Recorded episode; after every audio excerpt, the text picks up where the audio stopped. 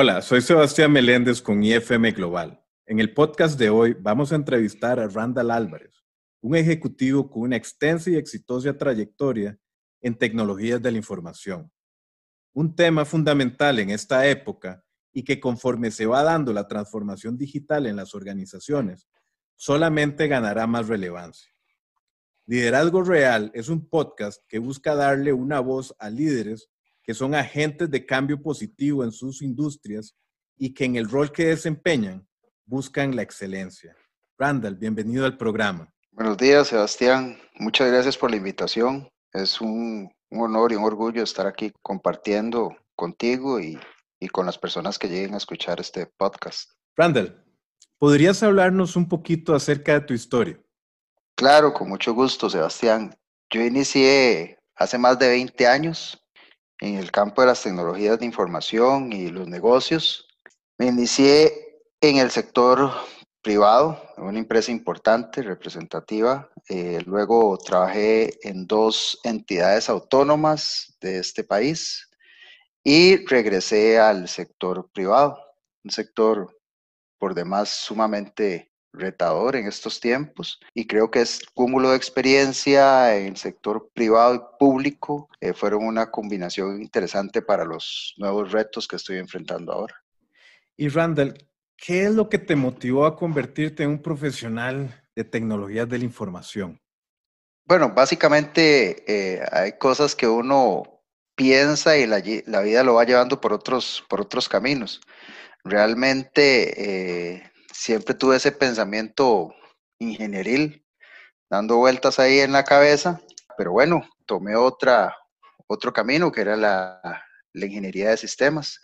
Eh, la tecnología es, un conductor que está presente y ha venido ganando eh, y seguirá ganando terreno durante muchísimo tiempo y entonces me pareció una oportunidad para mantener siempre un crecimiento tanto en lo profesional como en lo académico, porque uno, la tecnología, el tema de tecnología lo mantiene uno con un reto importante y es mantenerse actualizado.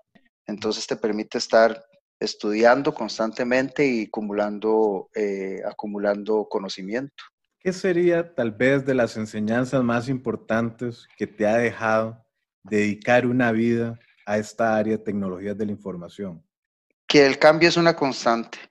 Creo que es la máxima enseñanza. Realmente si uno quiere retarse y moverse hacia adelante buscando un mejor futuro, eh, tiene que tener presente que eh, la zona de confort no existe tenés que estarte retando continuamente para poder estar avanzando. Y es que en estos tiempos eh, todo cambia, ¿verdad? Eh, por demás decir, eh, estos días, una semana nos dicen una cosa, en la siguiente semana nos dicen otra totalmente. Entonces, ya desde antes, esos signos de cambio se venían presentando continuamente. Y entonces, para mí creo que ese es la, el aprendizaje más aleccionador. Y el segundo aprendizaje es que todo ocurre por las personas. Podemos tener la mejor tecnología, podemos ir hacia una revolución 4.0 con el tema de las, de, las, de las máquinas y todo esto, y, y la inteligencia artificial, machine learning y demás, pero eh, al final siempre habrá asuntos que deberán ser resueltos por la intervención de los seres humanos. Entonces es súper importante, ¿verdad? Entonces tal vez uno de los retos que hay de cara hacia futuro es cómo es que se puede integrar mejor las tecnologías con el factor humano. Sí, ya hay empresas de renombre que hacen eh, reportes anuales de cómo se visualiza la fuerza de trabajo hacia el futuro en una integración armoniosa de la tecnología y los nuevos avances tecnológicos, las tecnologías innovadoras y los seres humanos, ¿verdad? Y, ni qué decir de la cotidianidad, cosas que estamos viendo que ya están sucediendo, vehículos autónomos, biometría que es muy utilizada y este tipo de cosas, ¿verdad? Inteligencia artificial, máquinas que aprenden, que esos dos conceptos están juntos, ¿verdad? Eh, y entonces es toda una visión de, de futuro, no es algo marginal, es algo que está sucediendo y que debe ser abordado con, la seriedad que, que conlleva, ¿verdad? Sí, tal, tal vez algo interesante de esto que estás diciendo es cómo esto se asocia a la transformación digital que ves que se va dando en las organizaciones. Sí, sí, Sebastián, eh, muy relevante. Eh, la transformación digital pues ya venía ocurriendo y ahora con estos nuevos conductores eh, digitales que, que, le exigen a las, a las, empresas nuevas demandas, este, como estar, eh, que todo sea digital, que todo esté en línea siempre, que las personas siempre están conectadas, que el entorno siempre está cambiando. Eso, eso lleva a las empresas definitivamente a introducir el tema de transformación digital, ¿verdad? ¿Qué dirías en qué consiste esa transformación digital?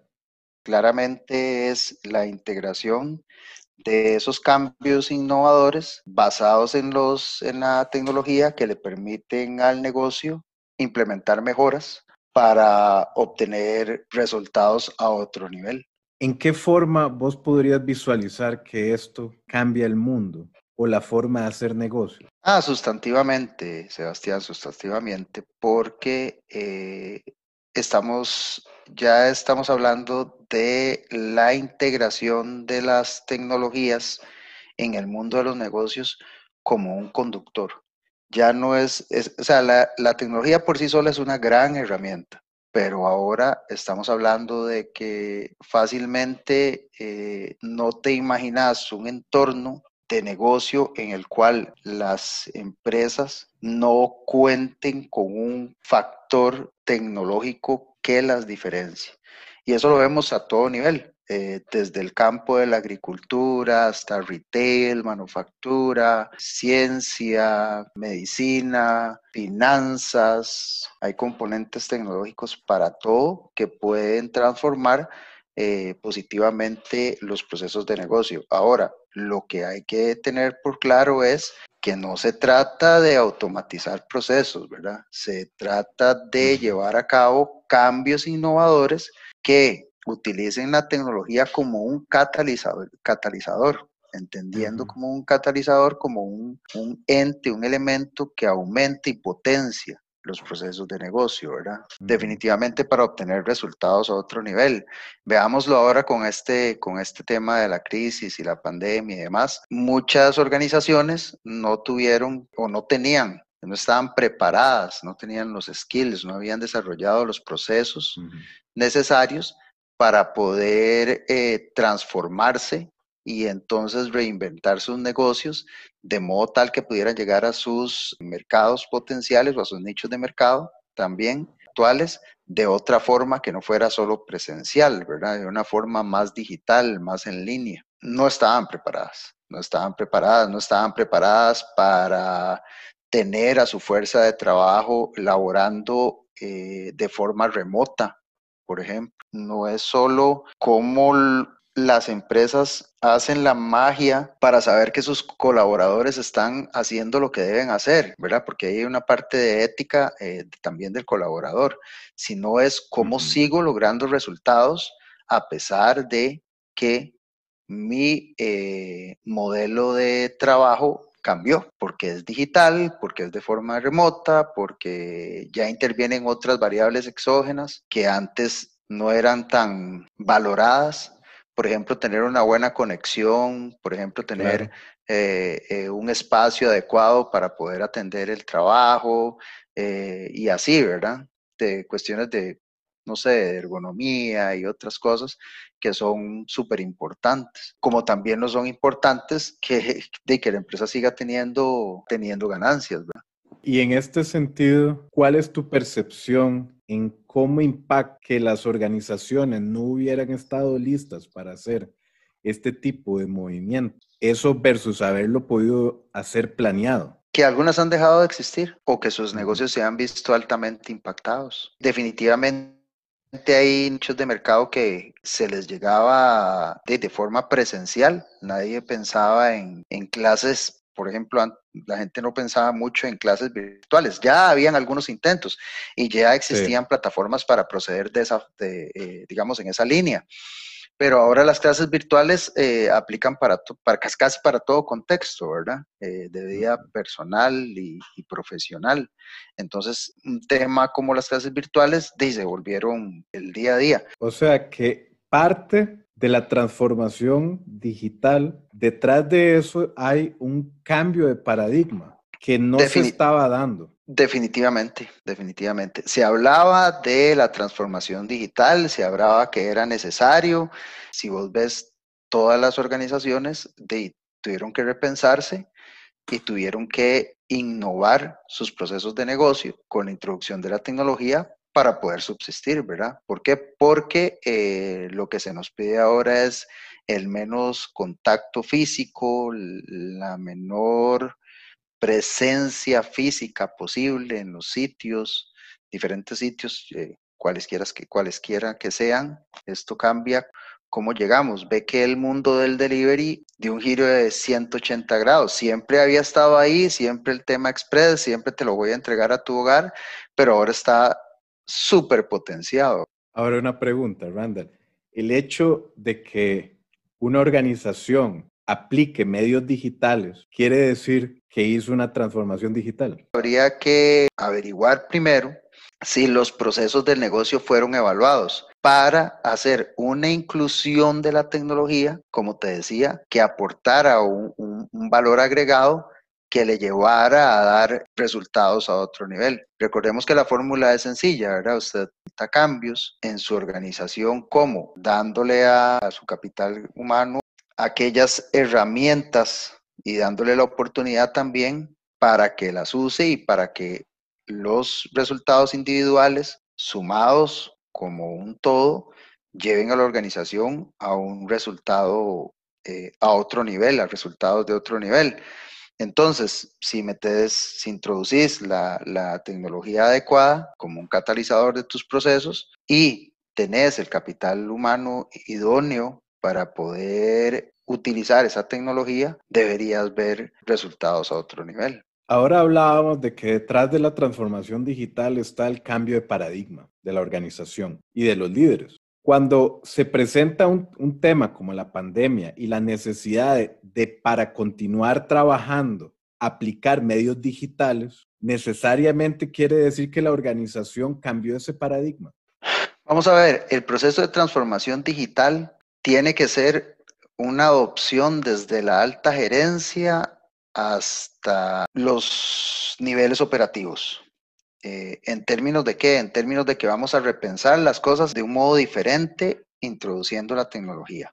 Definitivamente, las tomadores de decisiones tienen que tener un, cambio ahí de, de paradigma mental en el cual tengan por claro que será necesaria alguna inversión de capital para ejecutar algunos proyectos que te lleven a materializar cambios en los procesos de negocio y que después de un tiempo habrá un retorno de inversión sobre ese capital que eh, eh, utilizaste para hacer esas innovaciones, entendiendo innovación que no es solo utilizar, por decirlo así, el último grito de las tecnologías para hacer cosas, sino eh, innovación en su definición más básica es dejar de hacer las cosas como se estaban haciendo e implementar cambios, ¿verdad? Entonces ya no lo haces como lo hacías, lo haces de una forma innovadora porque ya cambiaste la forma en que estabas haciendo eh, tus procesos. ¿Y esto cómo vos ves que impacta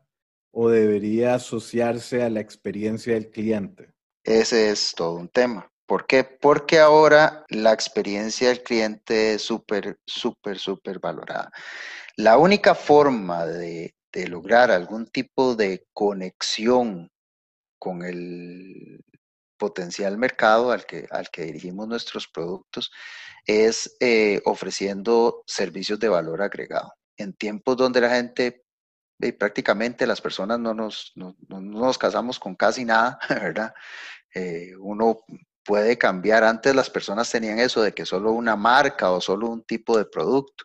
Ahora no, ahora el, conglomerado es, eh, de, opciones es tan amplio que vos fácilmente puedes brincar de un, de un servicio a otro, de una marca a otra, de un producto a otro. Y la única forma de hacer que, que las personas se enganchen es que tengan una experiencia al usuario que los lleve, digamos, que lo, que, lo perciban a otro nivel. ¿Cómo haces eso?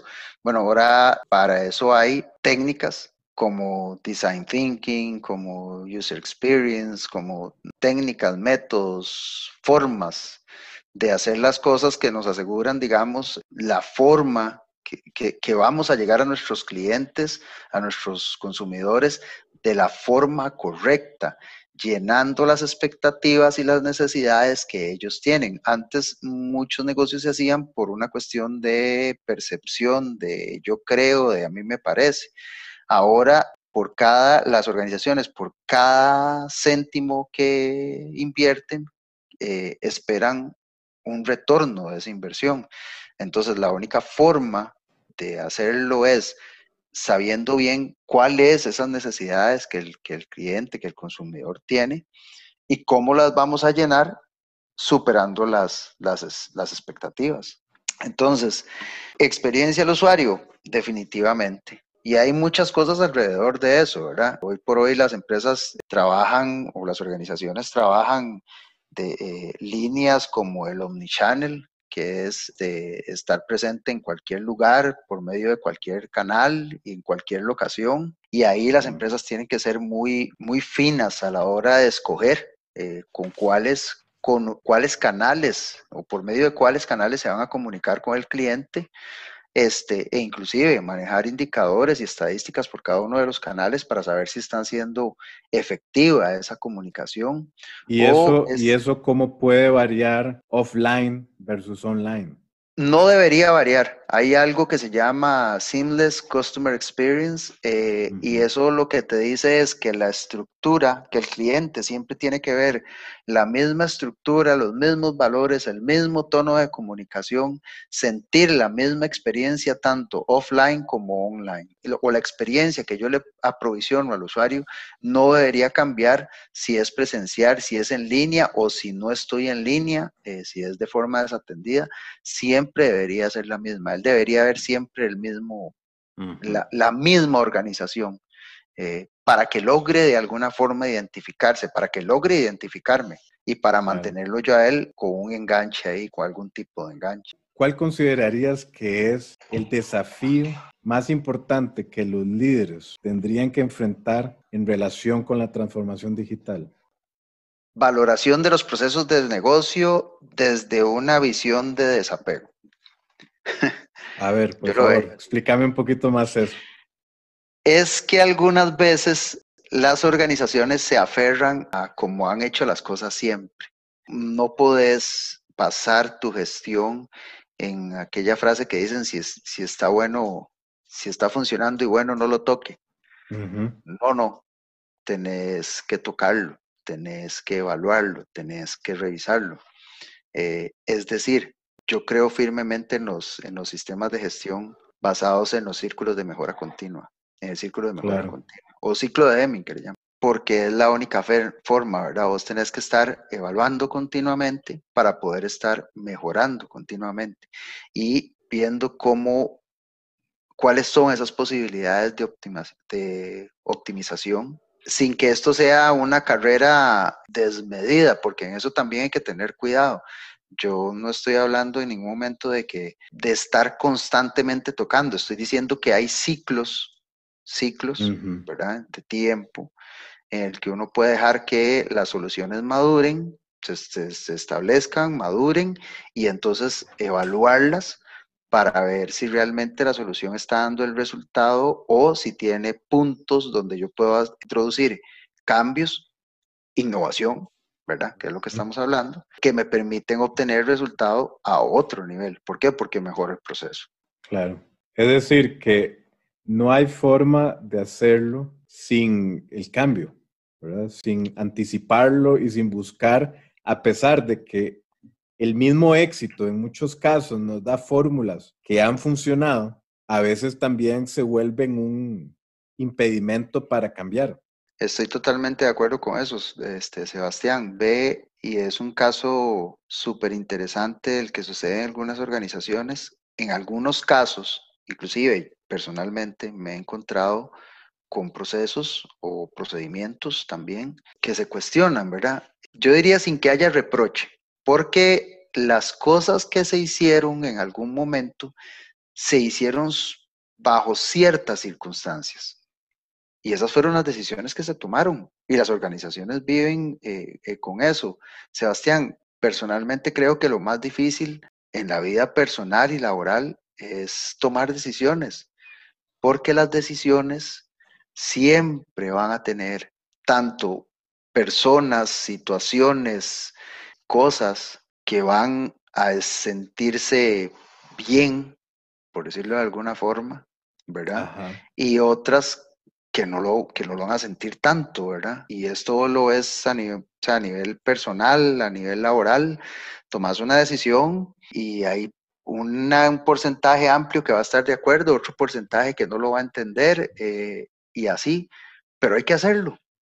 Es que hay que hacerlo. Es exactamente ahí, es exactamente ahí donde en las posiciones de liderazgo, donde uno debe saber y aprender a vivir con eso, ¿verdad? Con esas decisiones que uno toma, eh, que a veces no lo harán tan popular y otras veces te harán el ser magnánimo, ¿verdad? Que todo el mundo aplaude. Eh, pero eso es. Entonces, volviendo al tema, bajo ciertas circunstancias en su momento, las organizaciones tomaron X eh, decisiones con respecto a sus procesos, con respecto a la tecnología, con respecto a lo que sea, pero no quiere decir que sea para toda la vida, porque como te dije, eh, si algo en lo que yo creo eh, firmemente a través de todos estos años es que, es que el cambio es una constante. Entonces hay que estar evaluando para poder estarse adaptando al cambio.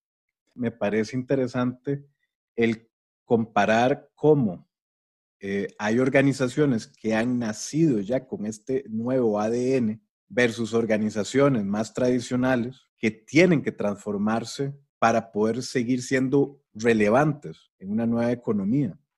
¿Qué pensás de eso? Totalmente, Sebastián, totalmente de acuerdo. Muchos de los startups hoy en día están, están naciendo, son negocios 100% eh, digitales. De hecho, esa es su ADN, así es su genética 100% digital. Algunos son BPOs eh, nativos, que ahí hay un una excelente oportunidad, pienso yo. Ve que los BPOs entregan a las organizaciones que no son tan nativas digitales esa oportunidad de eh, ser un, socio o un partner estratégico para, para implementar y desarrollar cambios eh, y para llevar conocimiento que tal vez no se tenga en la organización o experiencia en, en el entorno digital y te lo aprovisionan, ¿verdad? Y también eh, las empresas como las fintech en los entornos financieros con una agilidad mayor de la que tienen algunas eh, entidades eh, financieras más grandes, ¿verdad?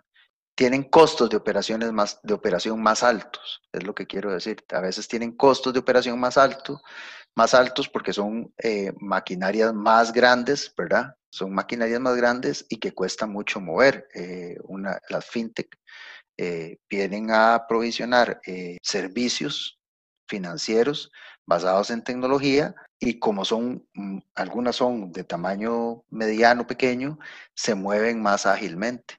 Entonces ahí hay una oportunidad súper interesante de hacer algo que para mí en estos días es, es primordial y es toda una opción para mantenerse con vida en estas aguas tan turbulentas en las que estamos navegando. Eh, y es hacer esa estrategia de alianza o colaboración entre organizaciones, sea privada-privada o público-privada. Eh, inclusive metodologías como agilismo, proyectos, cosas de este tipo son de más rápida adopción y de más de tener una posibilidad mayor de ver resultados efectivos en, organizaciones de un tamaño menor y que están muy eh, enfocadas en producto, ¿verdad? Si nos vamos un poco a hablar de la fuerza del trabajo hacia el futuro, eh, las organizaciones, y empecemos por ahí, las organizaciones del futuro ya no tienen este, una estructura jerárquica. Ahora lo que se estila son equipos, eh, redes de equipos de trabajo que se crean con las personas, con los skills necesarios para llevar a cabo una misión, llámese producto o proyecto, termina y se diluye el equipo y se conforma otro equipo para eh, generar otro producto, otro proyecto. Y se van pasando los productos que ya se van eh, obteniendo o los proyectos que se van materializando, si son eh, cotidianos, entonces se van pasando las operaciones de, las, de la organización, que las operaciones las atiende otro, otro, otro equipo y que ya se le entrega un producto terminado, desarrollado. el agilismo es fantástico para eso. ¿Por qué? Porque ves, ves los resultados sprint a sprint que vas realizando, vas obteniendo una parte de ese producto, eh, de ese producto total, ¿verdad? Vas obteniendo una parte, una parte que es usable. Entonces la cosa no se queda tan etérea. Antes, pues, por ponerlo, digamos, en términos de tecnología de información, para caer en eso, que es eh, mandatorio en esta conversación, hay formas de desarrollar sistemas. Eh, una de las formas era con, el método de cascada Waterfall, eh, donde vos hacías análisis, diseño, desarrollo, etcétera, etcétera. Ahora tenía ahí varias etapas. ahora no, ahora con agilismo levantar requerimientos, tenés un product backlog, que es, digamos, aquellas cosas que tienen que, que el producto, eh, que es el producto al final y que tenés que desarrollar y sprint a sprint vas desarrollando y vas viendo piezas que se van uniendo y entonces vas viendo ese rompecabezas como se va armando hasta al final tener el rompecabezas, rompecabezas completo este, que funciona, ¿verdad? Y que inclusive la parte modular y la parte de estar haciendo que te permiten ver prototipos que son funcionales, se hace muy vivencial para poder tener, eh, desarrollar, digamos, eh, estrategias de, como te decía al principio de esta conversación, con, con, fórmulas de, design thinking, de user experience, donde trabajas muy de cerca con el usuario para, para obtener, digamos, ese know-how que vas a poner en el producto para poder llegarle realmente a la necesidad que está, que está teniendo y, llenar esa necesidad, llenarla a otro nivel, ¿verdad? Mm. Con un servicio de valor agregado al final. En las tecnologías de información, una parte muy importante es la gestión de riesgos. Eh, y la ciberseguridad eh, se trata mucho de eso, ¿verdad? De la gestión de, de riesgos de por eh, ataques o vulnerabilidades eh, y también por vulnerabilidades eh, no deseadas, ¿verdad?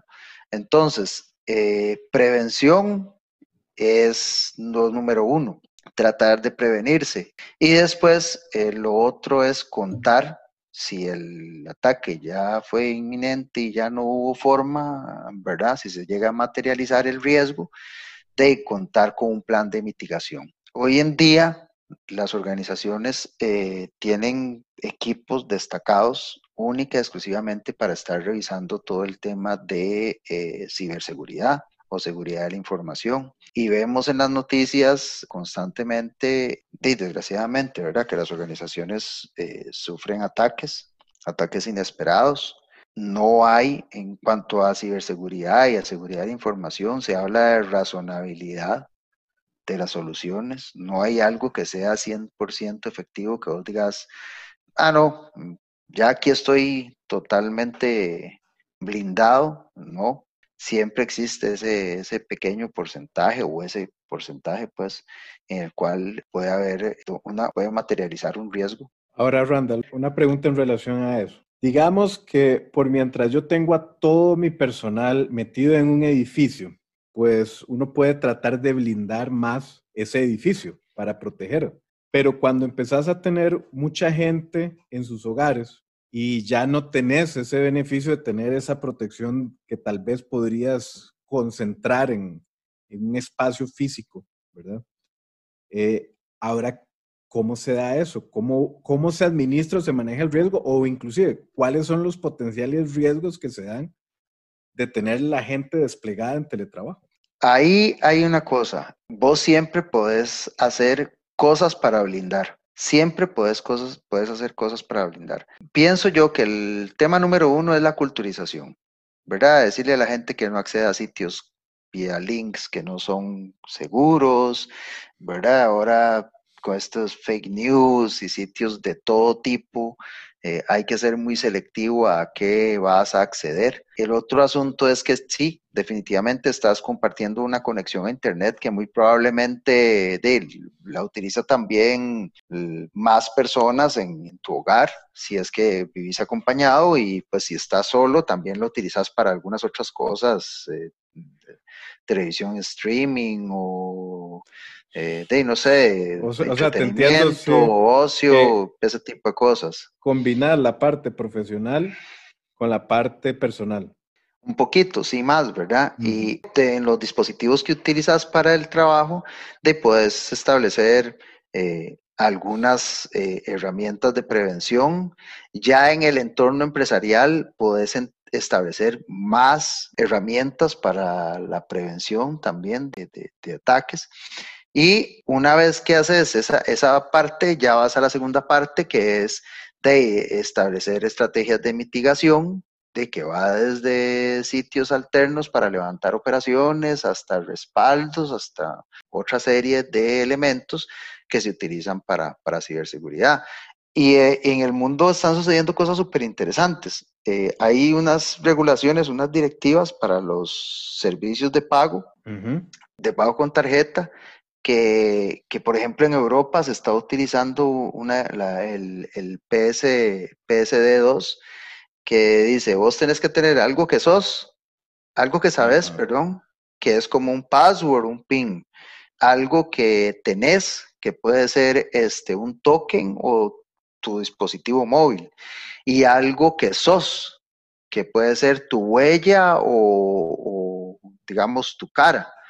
Y entonces la combinación de esos elementos te da cierto nivel de endurecimiento que te permite decir que tu solución está de alguna forma un poco más segura, ¿verdad? Un poco más segura.